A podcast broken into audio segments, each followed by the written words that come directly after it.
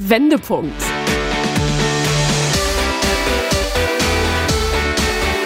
Ein Coachcast mit Anke Nennstiel und Insa Löll.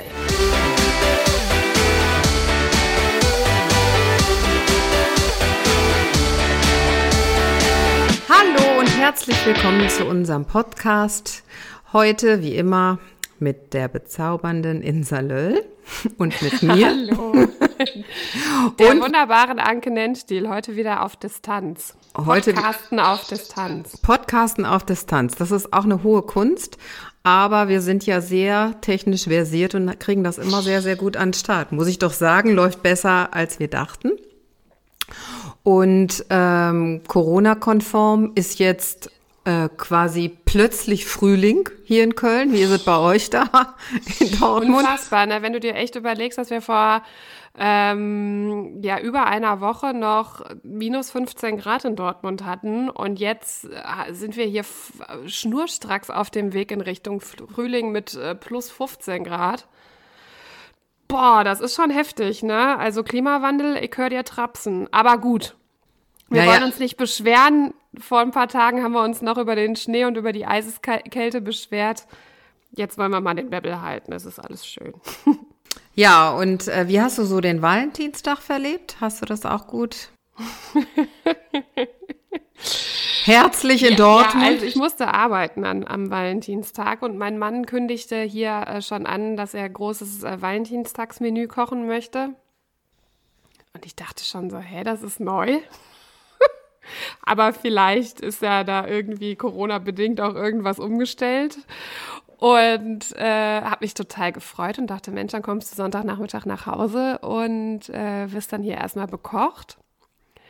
Der Grund, den wahren Grund, weshalb er dieses Valentinstagsmenü geplant hat, den habe ich dann am Freitagnachmittag gesehen, weil der Mann nämlich ohne mich äh, davon in Kenntnis zu setzen einen Fernseher gekauft hat.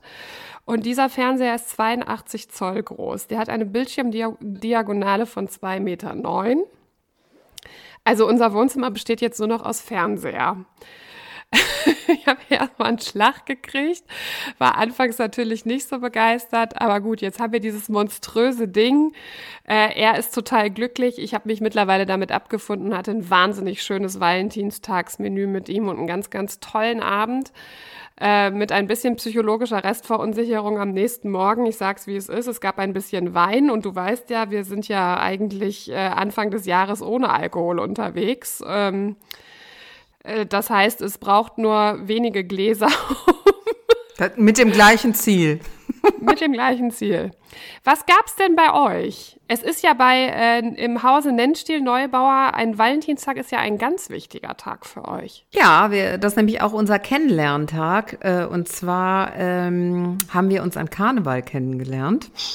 Äh, ich sag's vorweg, nicht betrunken in einer Kneipe, sondern auf. Betrunken auf dem Straßenkarneval. Nein, nüchtern mittags. nüchtern und mittags. Und ähm, wir haben uns auch sehr, sehr, sehr gut unterhalten und zwar über Karneval, bevor wir dann zusammen ausgegangen sind. Und deshalb ist das natürlich immer ein besonderer Tag, ob wir wollen oder nicht. Corona hin, Corona her, Karneval wird hier gefeiert. Und mein Mann hat mich überrascht mit einem glutenfreien Törtchen aus einer Patisserie, die es in Köln gibt. Uh. Ja, extra, die machen nur glutenfreie Sachen und die schmecken wirklich bombastisch. Also und auch ehrlich was fürs Auge. Also ich fand es ganz, ganz großartig. Ich habe mich wirklich gefreut, äh, ob der Mühen. Sehr schön. Hier. Was ist noch sonst passiert? Okay, unsere Borussia hat einen neuen Trainer. Freuen wir ja, uns darüber? Erst ab Sommer. Erst ab Sommer, neuer Trainer. Also es, wir haben uns da ja schon am Telefon die Tage drüber unterhalten, aber diese Politik soll einer verstehen, oder? Nee, die verstehen wir nicht. Außerdem müssen die, aber das ist leichter bei der Identifikation, ne? Von der Borussia zur Borussia. Aber er kam ja schon bei der ersten Pressekonferenz, Herr Rose kam ja schon mit den beiden Mannschaften durcheinander. Ich gebe zu, das äh, kann passieren. Sollte aber vielleicht nicht passieren, wenn man eine Pressekonferenz gibt, um, bei, um beide Fanlager ein bisschen ruhig zu stimmen. Wenn man sie dann verwechselt, ist schon ein bisschen unangenehm. Oh ja, das stimmt. Das habe ich gar nicht mitgekriegt. Das gucke ich mir noch an. Aber ich freue mich auf jeden Fall. Vielleicht spielt der BVB ja auch irgendwann wieder gut Fußball. Dann können wir auf jeden Fall hier Fußball gucken, Anke, wenn wir nicht ins Stadion gehen zusammen. Genau, motivierten Fußball. Apropos Motivation. Ähm, schlag mal ein kleines Brückchen zu unserer heutigen Folge. Unsere heutige Folge ist die Mutmach-Menschen-Folge. Und äh, Corona-konform ist unser Stargast heute die Insa, Insa Löll. Äh, und zwar warum?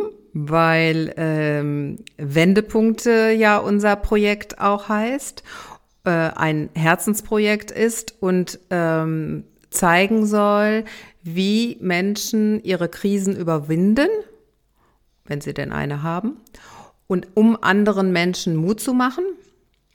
Und äh, da hat Insa ihre eigene Geschichte heute mitgebracht und ich finde, wir haben da auch so eine Art Vorbildfunktion. Da es ja auch unser Projekt ist, äh, sind wir auch gerne dabei zu erzählen, was uns denn mal im Leben so passiert ist, weil dieser neue Mut, äh, den wir gerade so beobachten, hat die Insa mir auch vorhin erzählt, dass die Leute schon mehr zu ihren Schwächen oder ihren Erfahrungen, die vielleicht auch nicht immer gut waren, mehr stehen denn je.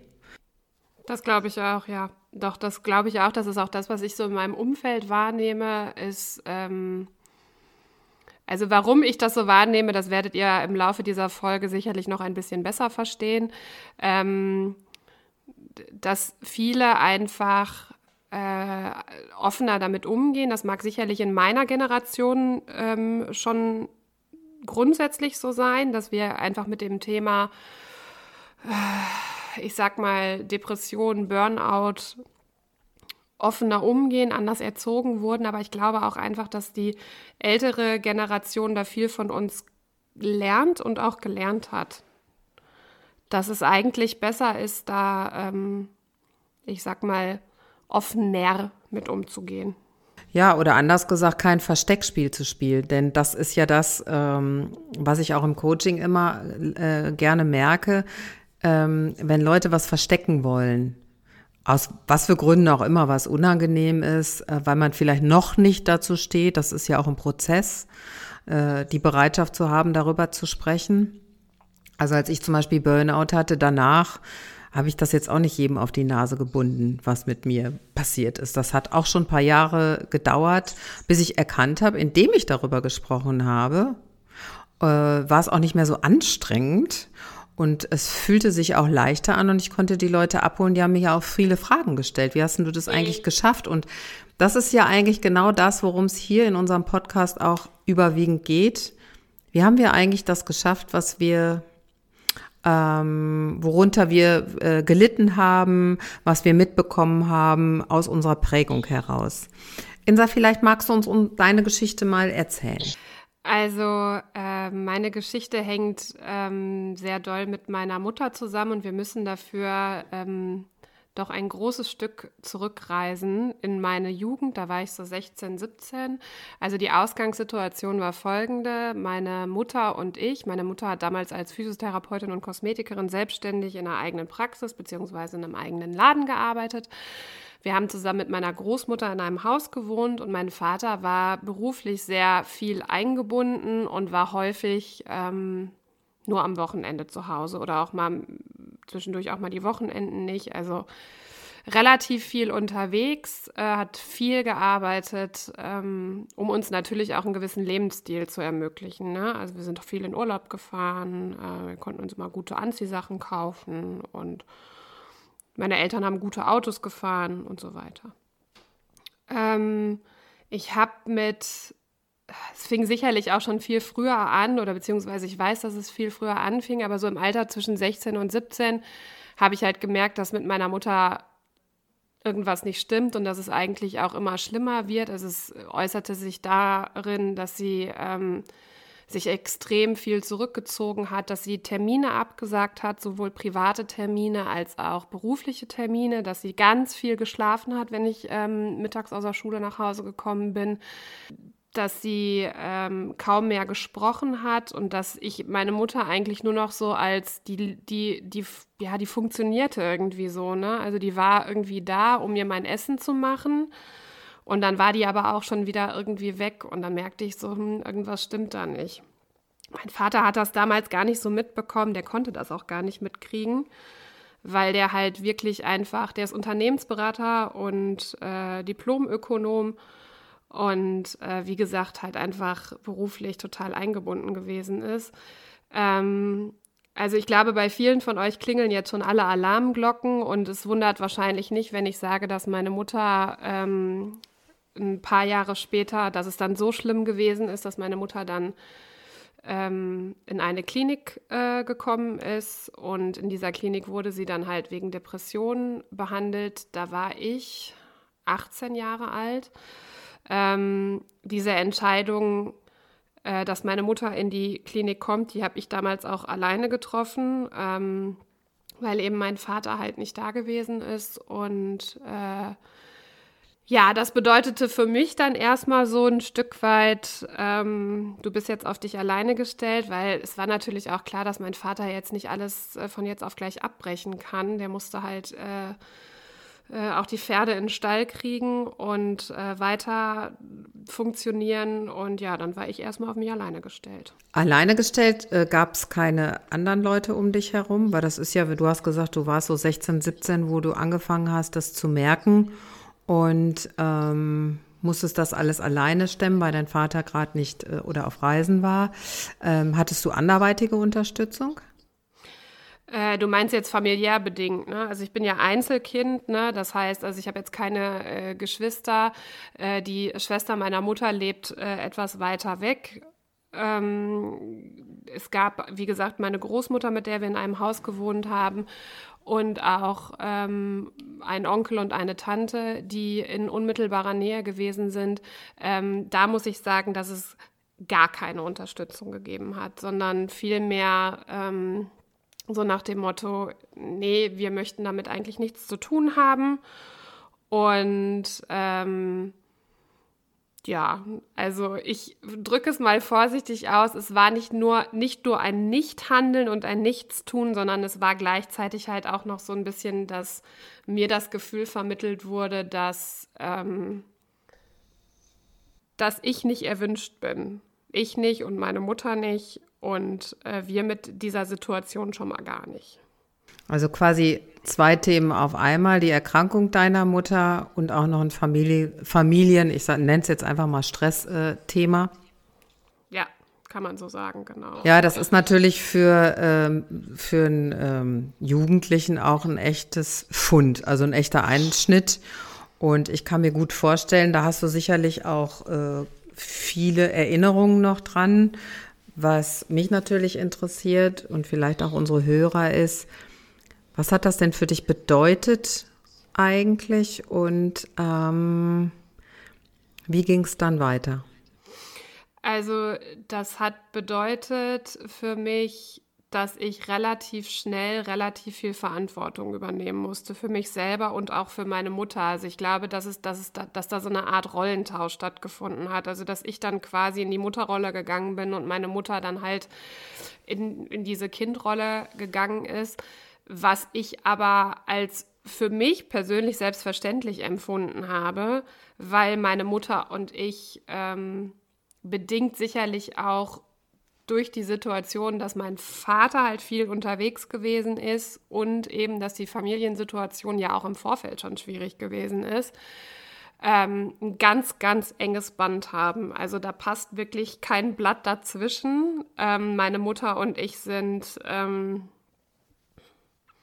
ja, eins. Also ich äh, weiß alles über meine Mama, meine Mama weiß alles über mich und ähm, für mich war dann einfach klar, ich muss jetzt hier ähm, dafür sorgen, dass es der Mama wieder gut geht und ich muss der Mama helfen, zusammen mit meinem Vater halt. Und ähm, ich will, nicht, ich will nicht sagen, dass das leicht gewesen ist. Ich hatte Gott sei Dank damals eine, eine Abiturfreundin, die ähm, die das ganz gut geblickt hat auch und die dann zum Beispiel auch mich mittags mal mit zu den Eltern nach Hause genommen hat, um da mittags äh, zu essen und genau, die mich dann halt so ein bisschen in ihre Familie halt auch mit integriert hat. Und ähm, dann gab es noch ein befreundetes Pärchen von meinen Eltern, die sich da auch ähm, unwissend, was denn da jetzt genau los gewesen ist, aber halt auch viel gekümmert haben, also die ich dann schon irgendwie so an meiner Seite auch hatte. Und äh, also mein Vater hat sich natürlich auch gekümmert, keine Frage, also so gut er konnte einfach.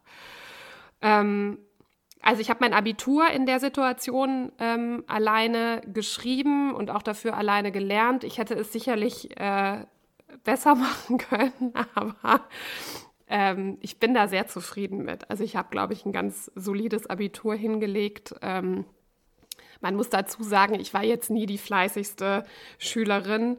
Ähm, mein Vater sagt immer zu mir, ein gutes Pferd springt nicht höher, als es muss. Und äh, ich habe die Latten Gott sei Dank nie mitgerissen von denen. Okay. Ja, aber das ist ja schon eine bewundernswerte Leistung ähm, und zeigt natürlich auch äh, das, was man vorher mitbekommen hat ähm, und dass ich äh, so in Krisen und Konflikten ähm, zeig, zeigen sich ja auch Stärken. Ne? Und wahrscheinlich ist da deine auch eingeschult worden, würde ich jetzt mal einfach, ohne Psychologin zu sein, ähm, äh, so sehen. Äh, ja. Gab es denn auch eine Diagnose? Bei meiner Mutter meinst du? Ja, also meine Mutter ist, ähm, ist depressiv oder leidet an Depressionen. Ähm, ich kann vorwegnehmen, dass das war ein langer Weg. Das war ein sehr, sehr langer Weg, weil äh, ich glaube, da gibst du mir recht, die Behandlung von Depressionen steht und fällt mit einem anständigen Therapeuten in, einer anständigen, in einem anständigen Therapieumfeld. Das war nicht auf Anhieb so vorhanden. Deswegen ähm, hat es sicherlich auch noch mal länger gedauert. Aber ich kann heute sagen, dass ähm, wir den Wandel, den meine Mama hingelegt hat, von einer Frau, die sich gar nicht mehr gefühlt hat, die nur noch leer und traurig gewesen ist, völlig zu Recht. Also bei, bei dem, was meine Mutter alles erlebt hat und alles durch hat, ähm, ist das für mich absolut nachvollziehbar. Es war, wie gesagt, es war ein langer Weg. Wir haben dann irgendwann einen richtig, richtig tollen Therapeuten für sie gefunden, der sie heute auch noch begleitet, äh, den sie heute im Quartal einmal sieht. Und äh, der ist heute, also meiner Mutter geht es heute fantastisch. Aber dazu können wir vielleicht später nochmal kommen. Also du bist natürlich mutig, du bist natürlich sehr, sehr mutig, dass du die Geschichte, diese wirklich sehr bewegende Geschichte erzählst. Aber deine Mutter ist natürlich auch ein ganz toller Mutmachmensch, so wie du es gerade erzählt hast, weil sie ja ihr Problem auch angegangen ist mit Unterstützung und ähm also ich kann, glaube ich, dazu noch sagen, ähm, dass sie wirklich die Wohnsituation, die sicherlich, ähm, ich sag mal, das in ihr schlummernde Problem noch verstärkt hat. So würde ich das heute sagen. Und das ist auch aus der Therapie ganz klar so vorgegangen. Äh, diese sehr schwierige Situation, nämlich von mit einer Frau zusammenleben zu müssen, die sie wirklich nie richtig akzeptiert hat. Also die sie nicht nur nicht akzeptiert hat, sondern die auch viel gegen sie gearbeitet hat. Dass die das alles ausgehalten hat, um mich nicht aus diesem gewohnten Umfeld zu reißen, weil sie wusste, die Insa hat hier alles, die Insa hat hier eine gute Schulanbindung, die Insa ist sehr glücklich, die lebt in einem großen Haus, die hat hier einen Garten, die hat ihre Freunde. Hat die das alles äh, mitgemacht und ausgehalten. Und die hat auch, meine Mutter hätte sich niemals beschwert. Meine Mutter hätte äh, niemals geklagt, hätte niemals beschwert. Die hat das halt wirklich alles ausgehalten und alles ertragen, so lange, bis es irgendwann nicht mehr ging. Und ähm, als dann dieser Schnitt kam, ähm, sind meinem Vater Gott sei Dank auch die Augen aufgegangen und der erste Schritt, den wir dann sofort gemacht haben, war, dass wir ein Umzugsunternehmen bestellt haben und aus diesem Haus ausgezogen sind. Total gute, pragmatische Lösung erstmal, ja. Mhm. Genau, das war der erste ähm, Schritt, den wir oder den mein Vater da eingeleitet hat. Wir sind dann erstmal nur eine Straße weitergezogen, später dann auch noch in eine andere Stadt gezogen. Und äh, ja, das war so das Erste, was wir machen konnten, auf jeden Fall. Aber das, was du gerade beschrieben hast, Insa, äh, der Krisenverlauf, dieses ähm, Aushalten, ähm, das ist zum Beispiel auch der Wesenszug von Burnout, ne? dass man äh, aushält, aushält, was auch immer. Also jeder aus seiner Prägung heraus äh, und denkt, dass er irgendwann ein Leben führen muss, weil das einfach mal so beschritten ist. Und dann passieren, passiert, das ist auch nicht sehr ungewöhnlich, passiert eigentlich immer der körperliche Zusammenbruch. Und das ist eigentlich, um äh, das nochmal hier an der Stelle zu sagen, am Wendepunkt, so blöd sich das natürlich anhört, ein körperlicher Zusammenbruch ist natürlich bescheuert, aber zumindest meldet sich der Körper noch und ähm, man hat die Möglichkeit, umzudenken. Und das hat deine Mutter ja mit Hilfe von euch auch gut hinbekommen. Und mich interessiert natürlich auch deine Rolle dabei, ne? Nämlich äh, hat sich das, wie hat sich das auf deine Entwicklung, also aus deiner Sicht äh, ausgewirkt? Ähm, also mir wurde nie ähm, irgendwas auferlegt, dass mir zum Beispiel von meinem Vater gesagt wurde, du musst jetzt hier in der Nähe bleiben oder du musst dich um Mami kümmern oder so, überhaupt nicht, sondern die Entscheidung habe ich ganz alleine getroffen. Das war meine Entscheidung zu sagen, ich möchte zum Studium so nicht so weit weg, ich möchte in erreichbarer Nähe sein. Ähm, ich bin dann zum Studieren nach Bonn gegangen. Das ist eine Stunde, zehn Minuten ähm, von meinem Heimatort entfernt. Ähm, ich war jedes Wochenende zu Hause. Ich äh, war weiter quasi auf Abruf da. Wenn sie mich brauchte, dann war ich da. Ähm, oder wenn meine Eltern mich brauchten, wenn mein Vater auch meine Unterstützung brauchte, ähm, ich glaube, da hat es häufig geholfen, dass ich ein bisschen äh, klarer auch Entscheidungen treffen konnte für meine Mutter, weil mein Vater einfach auch ähm, mit der Situation ähm, anfangs ja ein Stück weit überfordert gewesen ist, weil er einfach nicht wusste, wie er seiner Frau, die er ja so sehr liebt, mein Vater ist bis, die sind seit 36 Jahren verheiratet und einfach für mich so ein tolles Vorbildpaar. Also, dass sie durch so viele gemeinsame Krisen durch sind, das ist echt der Hammer. Jedenfalls ähm, habe ich dann während des Studiums, ich habe ja Amerikanistik und VWL äh, studiert, gemerkt, dass das einfach nicht so meins ist. Das hat aber jetzt ja gar nichts mit meiner, ähm, mit meiner Mama oder mit der Situation zu Hause zu tun. Ich wollte unbedingt studieren, weil ich ein Studentenleben führen wollte. War einfach so. Also auch mit Studentenpartys und dem ganzen Bohai.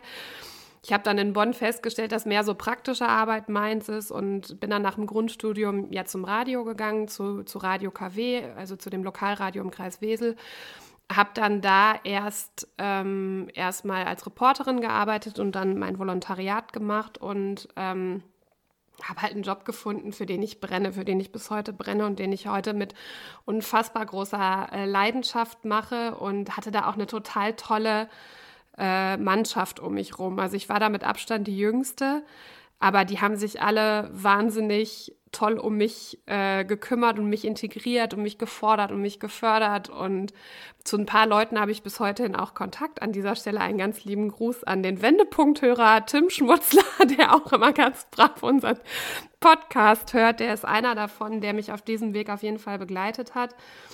Ähm, also ich habe mir auf gut Deutsch gesagt, echt den Hintern da wund ge geackert. Also ich wollte unbedingt da weiterkommen und wollte unbedingt ähm, besser werden und moderieren und äh, On-Air-Zeit haben und habe dann wirklich auch Doppelschichten gemacht, ähm, bis zu so einem Punkt, wo sich auch bei mir ja so eine Art Erschöpfungszustand eingestellt hat. Ne? Also dass ich dann halt selber auch merkte, so hui, äh, es war jetzt definitiv zu viel und dass ich an, an so einen Punkt gekommen bin, ungebremst vor eine Wand geknallt, dass ich plötzlich im Studio in Tränen ausgebrochen bin. Und da wusste ich natürlich auch erstmal nicht, was mit mir los ist. Mir war auch klar, ich brauche da jetzt auch nicht groß mit meinen Eltern das Thema ähm, zu behandeln, weil da gab es ja jemand, äh, jemanden, nämlich meine Mama, die braucht, die brauchte einfach viel, die brauchte die Aufmerksamkeit jetzt auch. Ähm, und ich hatte damals Gott sei Dank einen ganz tollen Chef, äh, den Christoph Wachsmuth. Leider Gottes lebt er heute nicht mehr, aber der hat das relativ zügig erkannt und ähm, hat dann gesagt: Pass auf, Mädchen, du gehst jetzt erstmal ein paar Tage nach Hause und ähm, wenn du bereit bist, dann sprechen wir miteinander. Und der hat mich dann ähm, mit zu seiner Yogalehrerin genommen. Und ähm, dann hat, haben, dann so bin ich halt äh, ans Yoga machen gekommen. Und das hat mir unwahrscheinlich gut getan. Also in einem ganz tollen Umfeld, in so einer alten Bundeswehrkaserne in Wesel, ähm, hat ähm, Dagmar Holsteg, so heißt sie, äh, ein, sich ein Yoga-Studio aufgebaut und da habe ich mich sofort total wohl gefühlt und bei ihr auch ähm, sehr geborgen gefühlt und das hat mir total geholfen. Und später, als ich dann auch bereit war, den Abnabelungsprozess ähm, ähm, ja, von meinen Eltern und von dieser ganzen Situation anzugehen, hat sie mir dann halt auch in der Gesprächstherapie dabei geholfen, das Ganze anzugehen. Also wichtig ist, du hast dich quasi um dich auch gekümmert, beziehungsweise der Anschluss kam von außen. Das ist ja auch egal, durch wen das eigentlich kommt. Hauptsache, es passiert was. Also ähm, Yoga, hast du gesagt, hat dir sehr äh, geholfen. Dann äh, Gesprächstherapie hat dir sehr viel geholfen. Gab es sonst noch irgendwas? Unterstützung aus dem Freundeskreis zum Beispiel? Also bei der Gesprächstherapie wollte ich noch mal ganz kurz sagen, dass ich damals noch ähm, gesagt habe, ich bezahle das selber privat von meinem noch nicht so großen Jungredakteursgehalt, weil ich nicht wollte, dass die Krankenkasse da groß von Wind kriegt. Keine Ahnung, heute denke ich da total anders drüber, aber äh, das war noch, das ist noch so was, an was ich mich halt noch total erinnere. Nee, was ich dann tatsächlich gemacht habe, ist, als ich diese Gesprächstherapie gemacht habe oder das mit, ich sag mal so, oder die Situation mit der Gesprächstherapeutin aufgearbeitet habe, ähm, habe ich dann halt den Mut gefasst zu sagen, okay, ähm, Jahre später, ich äh, verlasse euch jetzt und ähm, ich mache jetzt mal das, was ich immer schon machen wollte nämlich äh, eine Morningshow moderieren. Und die Chance hatte ich damals in Bremen, das war 300 Kilometer entfernt und äh, die habe ich dann ergriffen. Also der Abnabelungsprozess, der vielleicht dann etwas später gekommen ist, als man es sonst so machen würde. Ich habe noch eine Frage und zwar, Insa, mh, mm, nimmst du irgendwas heute, jetzt ist ja wieder ein anderes Zeitalter, mit aus dieser Zeit, wo du sagst, dadurch, dass ich das jetzt erlebt habe, ist mein Leben, ich, ich unterstelle das jetzt einfach mal, weiß es aber gar nicht, ein ganz anderes. Und diese und jene, welche Punkte haben mich total geprägt und daran halte ich fest, das trägt mich. Hast du da irgendwas für dich, so eine Art äh, Gebrauchsanleitung, die du davon ableiten kannst? Ähm, also die Gebrauchsanweisung, die ich habe, ist definitiv, dass es eben wichtig ist, Hilfe, die man bekommt, auch anzunehmen und diese Hilfe auch zuzulassen. Ähm, sei es jetzt aus dem Freundeskreis oder sei es auch in Form von Therapeuten. Das ist das Wichtigste, was ich weiß. Und ähm, dadurch bedingt, dass wir ja heute alle gut drauf sind, dass es meiner Mama gut geht, dass es meinem Papa gut geht und dass es mir gut geht und wir alle eigentlich ähm, ähm, wie soll ich sagen, ähm, unfassbar stolz auf uns sind, dass wir das zu dritt halt so krass gemacht haben. Oh, jetzt muss ich also ja, das, das ist ja auch ähm, Total. Also das jeder für sich das ja auch nochmal lösen musste. Ne? Das ist ja nochmal eine besondere. Jeder für sich hat das für sich gut hingekriegt. Ne? Dein Vater hat das für sich gut hingekriegt. Deine Mutter hat das für sich gut hingekriegt. Du hast das für dich mit deinen Learnings. Ich glaube, auch jeder hat individuelle Learnings. Ähm, herausgefunden äh, und dann natürlich auch noch mal so der, das Familiensystem. Das ist ja es gibt auch schon viele Familien, die an so einer Aufgabe scheitern und zerbrechen weil sie es eben zusammen nicht gemanagt bekommen haben. Und da gehört natürlich auch wirklich eine ganz, also ich glaube, da gab es eben vorher auch schon eine dicke Bande und das, das trägt wahrscheinlich bis heute und das natürlich wirklich, wirklich ja. sehr schön. Ja, und auch rührig. Also das, das Familienband ist halt wirklich, ähm, ich möchte sagen, undurchtrennbar zwischen mir und meinen Eltern. Also ich bin ähm, meinem Vater unendlich dankbar dafür, dass er das alles mitgemacht hat und ähm, irgendwann dann auch, ähm, ich sag mal, die Kapitänsmütze dann natürlich auch wieder auf hatte. Ähm, ich bin unfassbar stolz auf meine Mutter, dadurch, dass sie das halt alles so gemeistert hat. Es gab, das weißt du ja auch, es gab ja zwischendurch nochmal so einen körperlichen Rückschlag. Da war sie schon wirklich auf einem richtig guten Weg der Besserung. Da ist sie leider gestürzt und ähm, hatte sich am Steißbein was verletzt und gebrochen und saß deshalb anderthalb Jahre im Rollstuhl, weil das nicht verheilen wollte. Und dann ist sie freiwillig acht Wochen, äh, war geplant in die Reha gegangen, in die, in die Nähe von Paderborn, also auch weit von uns weg. Und äh, aus diesen acht Wochen sind dann zwölf Wochen geworden. Und da haben wir auch, da habe ich auch gedacht, ich so, oh Gott, ey, hatte wirklich Angst um sie und habe mir wirklich große Sorgen gemacht. Wir sind auch alle häufig hingefahren. Aber das hat die so gerockt, dass die heute läuft, dass es ihr gut geht, dass sie mit meinem Vater mit so viel Freude samstags, jetzt gerade geht's Corona-bedingt natürlich nicht, aber sonst geht's nach Düsseldorf, fährt auf die Köhl, über den Markt geht, dass die zusammen früh shoppen gehen samstags.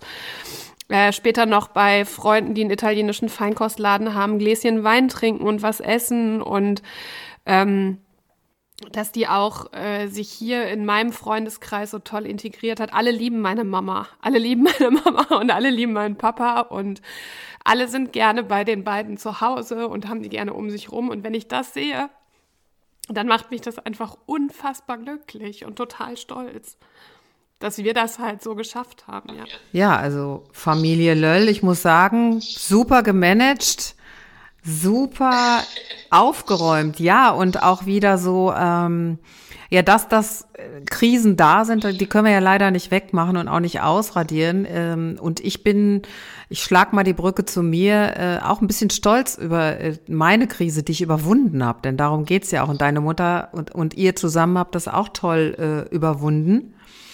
Und darum geht's eben so als Mutmachprojekt. Ja, man kann sich in irgendeine Situation reinbeamen, das darf passieren, das kann passieren. Es gibt Wege daraus, mit und ohne Unterstützung, mit externer Unterstützung, mit interner Unterstützung. Und wichtig ist, und das finde ich eben auch das Schöne, natürlich hat dich das geprägt, du hast was mitgenommen, was dich bis heute trägt. Und das ist ja das, wo wir, das nehmen wir jetzt mal positiv mit, um auch wieder ein Lächeln in dein Gesicht zu zaubern. Ach, ich lächle die ganze Zeit, es ist total positiv, es ist so einfach ja, also Familie ist für mich immer ein emotionales Thema und ein Thema, was mir total nahe geht. Und das ist übrigens auch ein großer Vertrauensbeweis jetzt an alle äh, Coachcast-Hörer, dass ich das jetzt alles so erzähle. Und, Wenn du es nicht äh, gesagt hättest, dann hätte ich es gesagt, weil ich finde auch, dazu gehört auch ganz, ganz viel Mut, seine eigene biografische Geschichte äh, allen so uns mit oder mit uns zu teilen. Das weiß ich auch von mir und ähm, ja, aber das ist eben Leben und Leben ist ja nicht äh, geschönt, sondern hat eine Geschichte und diese Geschichte teilen wir. Ähm, sag mal, Insa, ich würde gerne mal äh, die Brücke schlagen, nämlich dazu, ja. ähm, also erstmal Dankeschön für deine tolle Geschichte und danke auch an äh, Frau Löll, die ich leider noch nicht kenne, aber wenn Corona mal irgendwann vorbei sein sollte, werde ich Familie Löll ja hoffentlich kennenlernen und auch an Herrn Löll, den ich auch noch nicht. Da freuen die sich auch schon total drauf. Die sind nämlich total glücklich darüber, dass die Anke in mein Leben getreten ist. Also ich weiß, worauf du jetzt überleiten möchtest. Ich wollte nur noch eine ganz kurze Sache Unbedingt. sagen dass man, dass ich eine Sache auch gelernt habe, ist, sich Zeit zu lassen, das alles ähm, zu verarbeiten und aufzuarbeiten und das das ist das mit das Wichtigste, was ich mitgenommen habe, dass es mit ein bisschen Abstand ganz viel klarer wird und dass sich die Wut, die man dann vielleicht auch auf manche Menschen hat, die einen im Stich gelassen haben, dann auch irgendwann in Gleichgültigkeit auflöst. Und das ist das so, was mich heute auch irgendwie ein Stück weit ruhig macht und ähm, sicherlich auch äh, zufriedener stimmt, weil ich nicht mehr diese, diesen Groll in mir trage. Ja, ich glaube auch, weil du gelernt hast, wenn es eine, wenn eine Krise kommt, kannst du sie auch managen, ja? Also ich meine, das ist ja eine Erfahrung, die kann einem ja keiner nehmen. Und da braucht man ja vielleicht die anderen dann auch nicht zu. Und ich habe zum Beispiel aus meiner Krise mit genommen, meine Körpersignale ein bisschen deutlicher äh, zu hören und nicht zu überhören. Ähm, und das schafft in mir so eine Art Ruhe und Gelassenheit. Und das muss jeder für sich herausfinden. Aber ähm, ja. ja, wer einmal eine Krise so erfolgreich gemanagt hat, der ist quasi, ich sag mal so, Rüstzeug fürs Leben. Das ja? stimmt auf jeden Fall. Das ist ein gutes, so, so blöd es ist, um oder auch, wie gesagt, was Positives rauszuziehen, man hat ein gutes Rüstzeug. Ja. So, eine hohe Leidensfähigkeit auch, ne, wenn wir die Borussia sehen. ist auch ein gutes Rüstzeug, dabei irgendwie immer schön gut gelaunt zu bleiben. Aber Insa, was macht dich denn eigentlich sonst noch aus? Die fünf Fragen an Frau Insalöll. ich bin ein sehr empathischer Mensch. Ich kann mich sehr gut in äh, die Gefühlslage anderer Menschen versetzen. Ähm, grundsätzlich bin ich auch genau wie du eine Menschenfreundin. Also ich bin gerne unter Menschen und ich habe auch Menschen gerne um mich und ich lerne Menschen auch kennen. Und wenn einer mich ähm, auf seiner Seite hat, dann bin ich unfassbar loyal. Dann bin ich, äh, also nicht nur was Familienmitglieder betrifft, äh, wenn einer gegen meinen Vater oder gegen meine Mutter will oder gegen meinen Mann, sondern auch gegen meine besten Freundinnen. Ähm, die sagen zu mir immer, du bist wie so eine Wolfsmutter, du verteidigst einen so bis aufs Blut und beißt alles, alle, alle Gefahren um einen rum so weg. Und äh, ja, ich habe eine sehr hoch ausgeprägte Hilfsbereitschaft. Ich möchte immer dafür sorgen, dass es allen um mich herum gut geht, was äh, sicherlich nicht immer von Vorteil ist, aber äh, das macht mich einfach aus und das bin ich ein Stück weit. Und ich bin grundsätzlich auch ein sehr, sehr, sehr fröhlicher Mensch. Also wir können ja dann demnächst mal podcasten, Philanthropen unter sich. Ja. so, Inda, was treibt dich an? Mich treibt an definitiv messbarer Erfolg. Also ähm, ich habe ja vorhin erzählt, ich war in der Schule nicht so gut. Äh, da, da war mir das irgendwie noch nicht so wichtig. Ja, durchs Radio habe ich meine große Leidenschaft entdeckt. Und wenn mir die äh, Hörerabfragezahlen recht geben und sagen, wir mögen die gerne und wir hören die gerne und wir finden die gut, dann ähm, treibt mich das an, noch, äh, noch eine Schippe draufzulegen. Äh, genauso wie wenn meine Familie oder mein Freundeskreis oder mein Mann mich loben und mich wertschätzen ähm, für das, wie ich eben bin, dann treibt mich das an, noch eine Schippe draufzulegen. Und wenn die sagen, du hast ein gutes Essen gekocht, dann treibt mich das an, das nächste Mal wieder zu kochen. Ja, das ist auf jeden Fall das, was mich antreibt. Äh, und was lässt dich strahlen? Ich weiß es schon. Mich lässt strahlen eigentlich grundsätzlich ein Tag ohne Termine. Also wenn ich weiß, ich habe einen freien Tag, der nicht ähm, besetzt ist mit, ich muss äh, heute einkaufen, Auto waschen, äh, zum Zahnarzt, sondern den ich komplett für mich gestalten kann. Ähm, mich lässt das Meer strahlen. Wenn ich so einen Tag ohne Termine am Meer habe, dann ist es noch, dann, äh, dann ist die Strahlkraft noch größer. Ähm, meine Herzmenschen an meiner Seite lassen mich strahlen. Ich bin gerne unter Menschen. Ich habe gerne meine ähm, engsten Freunde an meiner Seite, die mir auch einfach so, eine Rück so einen Rückhalt und eine, und, eine, und eine Kraft geben. Und das ist was wahnsinnig Schönes. Und ja, wie gesagt, wenn ich dafür sorgen, wenn ich dafür, dazu noch dafür sorgen kann, dass es denen auch gut geht, dann strahle ich bis über beide Ohren. Und Insa, ähm, aus deiner Geschichte auch heraus, äh, für alle anderen und für deine besten, engsten Freunde, was rätst du denen? Ähm, was ich meinen besten Freunden oder meinem besten Freund rate, ist, ähm, das ist das, was ich mir selber auch tatsächlich immer wieder einreden muss, ist erst, wenn es dir selber gut geht, kannst du dafür sorgen, dass es anderen gut geht. Ähm, nach Gefühl zu handeln, also zu überlegen, fühlt sich das gerade richtig an, im Bauch fühlt sich das gut an und nicht alles ähm, zu zerdenken und zu hinterfragen. Das ist was, was ich durch Anke im Coaching ganz doll gelernt habe und äh, was mir dabei geholfen hat, wirklich ein sehr, ja, doch selbstbestimmteres Leben zu führen, auf jeden Fall. Und entscheidungsfreudiger. Ich nehme dich immer sehr entscheidungsfreudig wahr. Dann im Umkehrschluss natürlich trenne dich von dem, was dir ein schlechtes Gefühl bereitet. Also egal, ob, ob es Dinge ist, ob es der Job ist oder ob es auch Menschen in deinem Umfeld sind. Ich habe mich in der Zeit von äh, in dieser, in dieser langen Geschichte von sehr vielen Menschen getrennt, äh, in meinem engsten Familienkreis und auch in meinem engsten Freundeskreis, wo es eben wo die, äh, wo die Unterstützung, die ich aufgebracht habe, nicht gespiegelt wurde, zum Beispiel.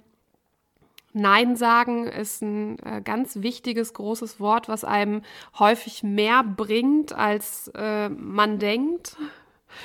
Ähm, und was ich eingangs ja auch schon gesagt habe, ist ähm, Hilfe zulassen und äh, zusammenhalten. mit den engsten Menschen, die man um sich hat. Und dann wird das eigentlich schon was. Das hast du sehr schön gesagt. Und was macht dir Mut? Was macht dir Mut? Ähm, Mut macht mir auf jeden Fall die Erfahrung, die ich gesammelt habe. Du hast es äh, vorhin schon gesagt, klar, das ist jetzt, äh, ich sag mal, ein Lebensweg, den das muss man jetzt so nicht unbedingt haben. nee, es gibt, glaube ich, schönere, aber ich kenne tatsächlich auch keinen, der so eine Biografie hat, die gerade ausgeht. Irgendwo kommt eine Abbiegung, irgendwas passiert. Ja. Und das macht mich halt auch aus. Und die, dieses äh, Bewusstsein, ähm, dass die Welt sich einfach immer weiter dreht, auch wenn du das Gefühl hast, sie steht gerade für dich still. Das macht mir Mut. Also zu wissen, dass es einfach immer weitergeht und dass es vielleicht einen Moment dauert, bis man den Weg wieder sieht, weil er gerade vernebelt ist, aber irgendwann löst sich der Nebel halt einfach wieder. Ähm, der Rückhalt meines Mannes äh, macht mir Mut, meiner Familie, also ganz in erster Linie meines Vaters und meiner Mutter, äh, die ich auch gleichzeitig zu meinen besten Freunden zähle. Also für mich ist Familie, Familie und Freunde sind häufig eins. Also meine engsten Freunde sind wie meine Familie und meine Eltern sind auch meine Freunde einfach. Ich habe eine fantastische äh, Familie, in die ich eingeheiratet habe, die, äh, zu denen ich genau das Gleiche sagen kann. Ich habe eine großartige Schwiegermutter, die ich über alles liebe. Und was mir auch Mut macht, ist sicherlich die Kompetenz, die ich mir selber angeeignet habe, nämlich irgendwie, ähm, ja, auch wenn's, auch wenn man gerade eigentlich nicht so weiß, was hier gerade abgeht, trotzdem zu funktionieren. Und äh, da kann ich einfach immer drauf vertrauen. Also das finde ich ist jetzt ein ganz schönes Schlusswort. Äh, da kann man immer drauf vertrauen. Aus dem, was man mitgenommen hat und aus den Erkenntnissen, auf denen können wir aufbauen.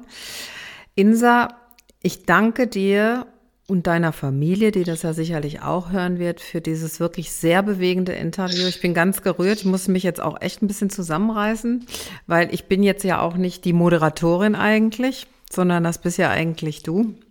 Hoffe, dich gut geleitet zu haben und ähm, du hast das fantastisch gemacht. Ach, du danke. Das, du hast fantastisch moderiert, du hast mich sehr gut geleitet und es tut mir leid für den kurzen emotionalen Ausbruch hier zwischendurch, aber auch das ist Leben. Ja, das gehört ja auch dazu, ja vielleicht, aber eine Morningshow kann ich nicht machen, da schlafe ich noch, das kann ich dir jetzt schon sagen. Du bist unersetzlich. meine Dann Liebe. Müssen wir so eine Late-Night-Talkshow machen. ja, da, da bin ich dabei. Also, meine Liebe. Fitti. Tschö. Bis dann. Tschüss. Wendepunkt.